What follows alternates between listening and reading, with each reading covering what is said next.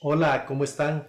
Tengo el privilegio de continuar con esta serie de estudios cortos en donde intentamos decirle mediante el título de la serie Ánimo en tiempo de crisis. Hoy quisiera permitirme eh, ir a una historia del Antiguo Testamento, una historia que es desde mi perspectiva muy alentadora y que tiene grandes lecciones como las otras también para la iglesia de hoy, para usted y para mí. Pero antes me gustaría que me acompañe en una palabra de oración. Padre, quiero darte gracias porque tú le has dado la oportunidad a tu pueblo de experimentar momentos como estos, momentos en donde las batallas parecen tan desiguales, donde nos sentimos en desventaja, pero independientemente de lo que suceda desde nuestra perspectiva, tú sigues siendo Dios y eres el Dios único y verdadero, más grande que cualquiera, Dios que exista y Señor en esta tierra. No hay nadie como tú. Tú eres el Rey de Reyes y Señor de Señores. Tu iglesia debe de predicarlo, debe de entenderlo y debe de vivirlo. Así que te ruego que esta palabra de la palabra de Dios pueda animarnos como en los otros estudios, de tal manera que podamos considerarte a ti siempre como el único y más grande Rey soberano de todos los tiempos. Eres nuestro Dios y a ti te damos la honra y la gloria. Prepara cada corazón para que en los siguientes minutos esta palabra pueda ser viva y eficaz y pueda tener la capacidad de penetrar hasta lo más profundo de nuestros tuétanos. Que sea una palabra que se pueda reproducir a todos aquellos que en ti ya tú has hecho una obra especial e importante. Y si alguien no te conoce, que tenga la oportunidad de conocerte como su Señor y su Salvador. Oro dándote la gloria, en el poder del Espíritu Santo y en el nombre de Cristo Jesús. Amén y amén. Muchas de las batallas que nosotros eh, peleamos en nuestra vida son batallas en las que nosotros ya de por sí determinamos o las denominamos injustas. Cuando era niño muchas veces tuve la oportunidad de enfrentarme a alguien ya sea en un partido de fútbol o en alguna discusión y en muchas ocasiones consideré que estaba en desventaja porque era más flaco, porque era más pequeño o porque era sencillamente más pobre que mi adversario. Sin embargo, tenemos que reconocer que cuando se trata de Dios, no hay gigante que pueda superar el tamaño de nuestro Dios.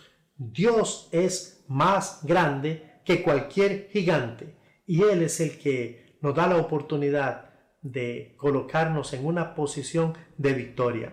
Quiero compartir esta historia que la estoy extrayendo del primer libro de Samuel, capítulo 17, para los más eh, conocedores de la palabra, un texto sumamente conocido.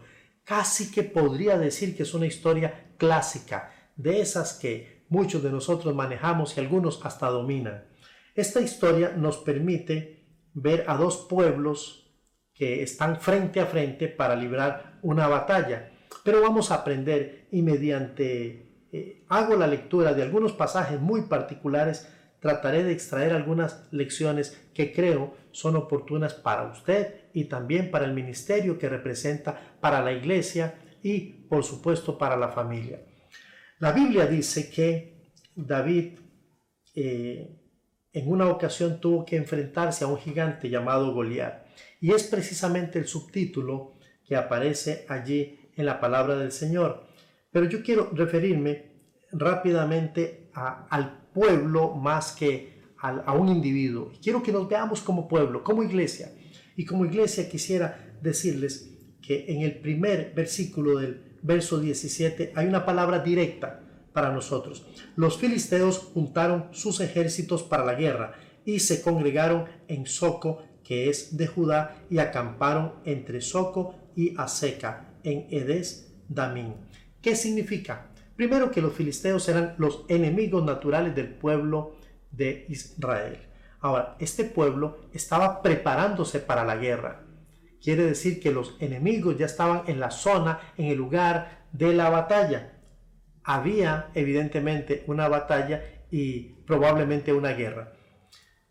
También dice el verso 2, Saúl, que es el rey que está en este momento liderando a los, eh, al pueblo de Israel y los hombres de Israel se juntaron y acamparon en el valle de Efa, de Ela, perdón, y se pusieron en orden de batalla contra los filisteos. Y los filisteos estaban sobre un monte a un lado, e Israel estaba sobre el otro monte al otro lado, y el valle entre ellos.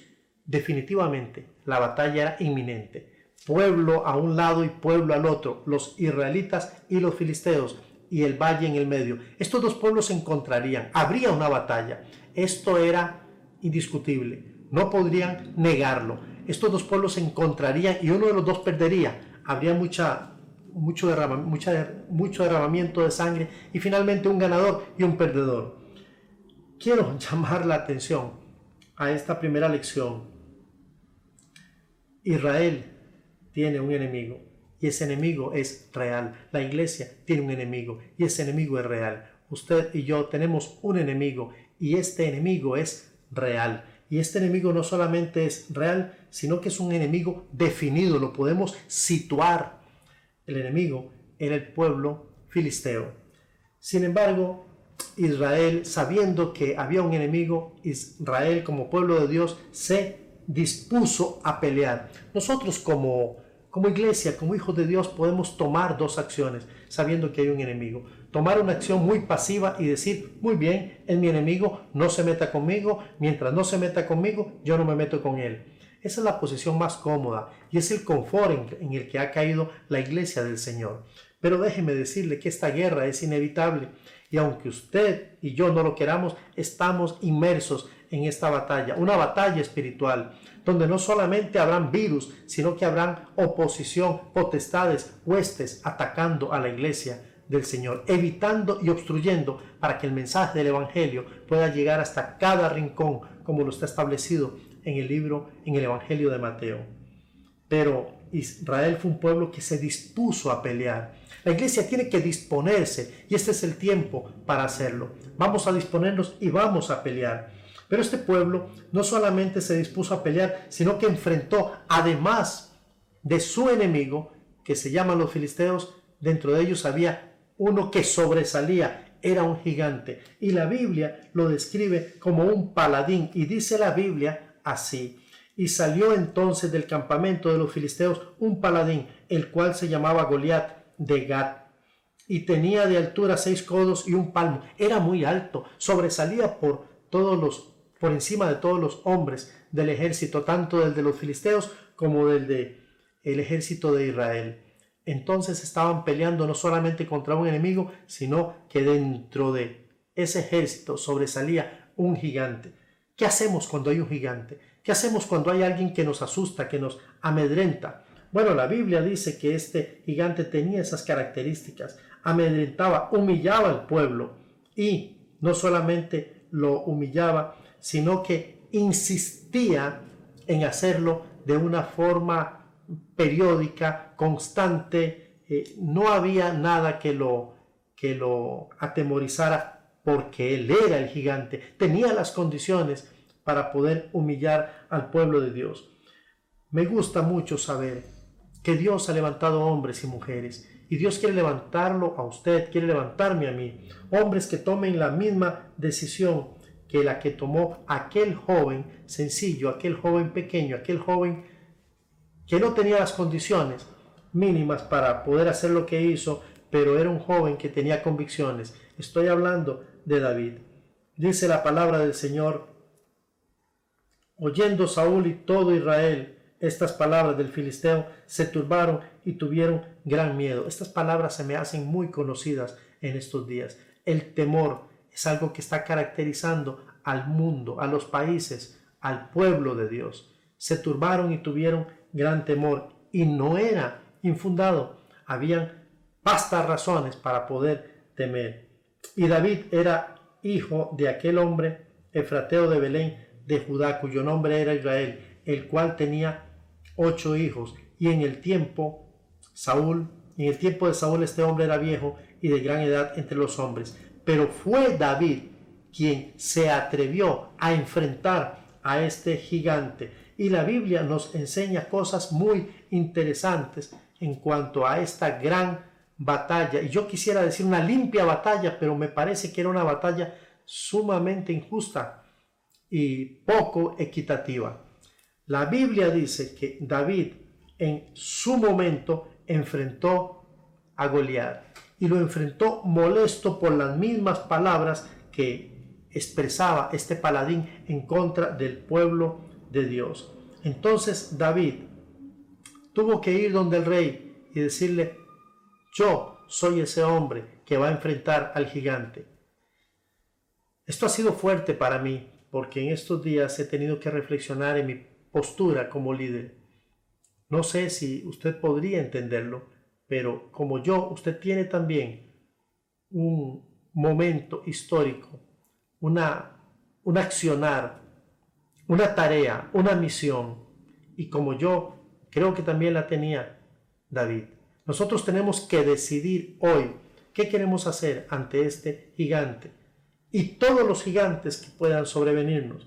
David me enseña que hizo algo diferente y lo hizo de manera diferente.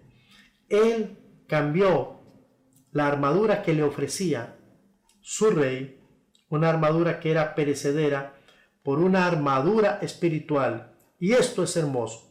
Saúl aceptó que David enfrentara al gigante, pero cuando hicieron arreglos para que se colocara su armadura, David rápidamente se dio cuenta que esa armadura no le funcionaba. Él necesitaba otra armadura diferente. Y entonces dijo David al filisteo, tú vienes a mí con espada y lanzas y jabalina, mas yo vengo a ti en el nombre de Jehová de los ejércitos, el Dios de los escuadrones de Israel, a quien tú has provocado. David sabía quién era Jehová y estaba entendiendo, estaba interpretando quién era este gigante y aceptó el desafío y le dijo, tú vienes con tu poder, tú vienes con tus estrategias, tú vienes con tus armas, mas yo vengo en el nombre de Jehová de los ejércitos. Amado hermano, la Biblia dice que esa batalla fue una batalla donde el ganador único, y no fue por decisión unánime, fue por nocaut técnico. David definitivamente golpeó contra aquel gigante y le hirió en la cabeza.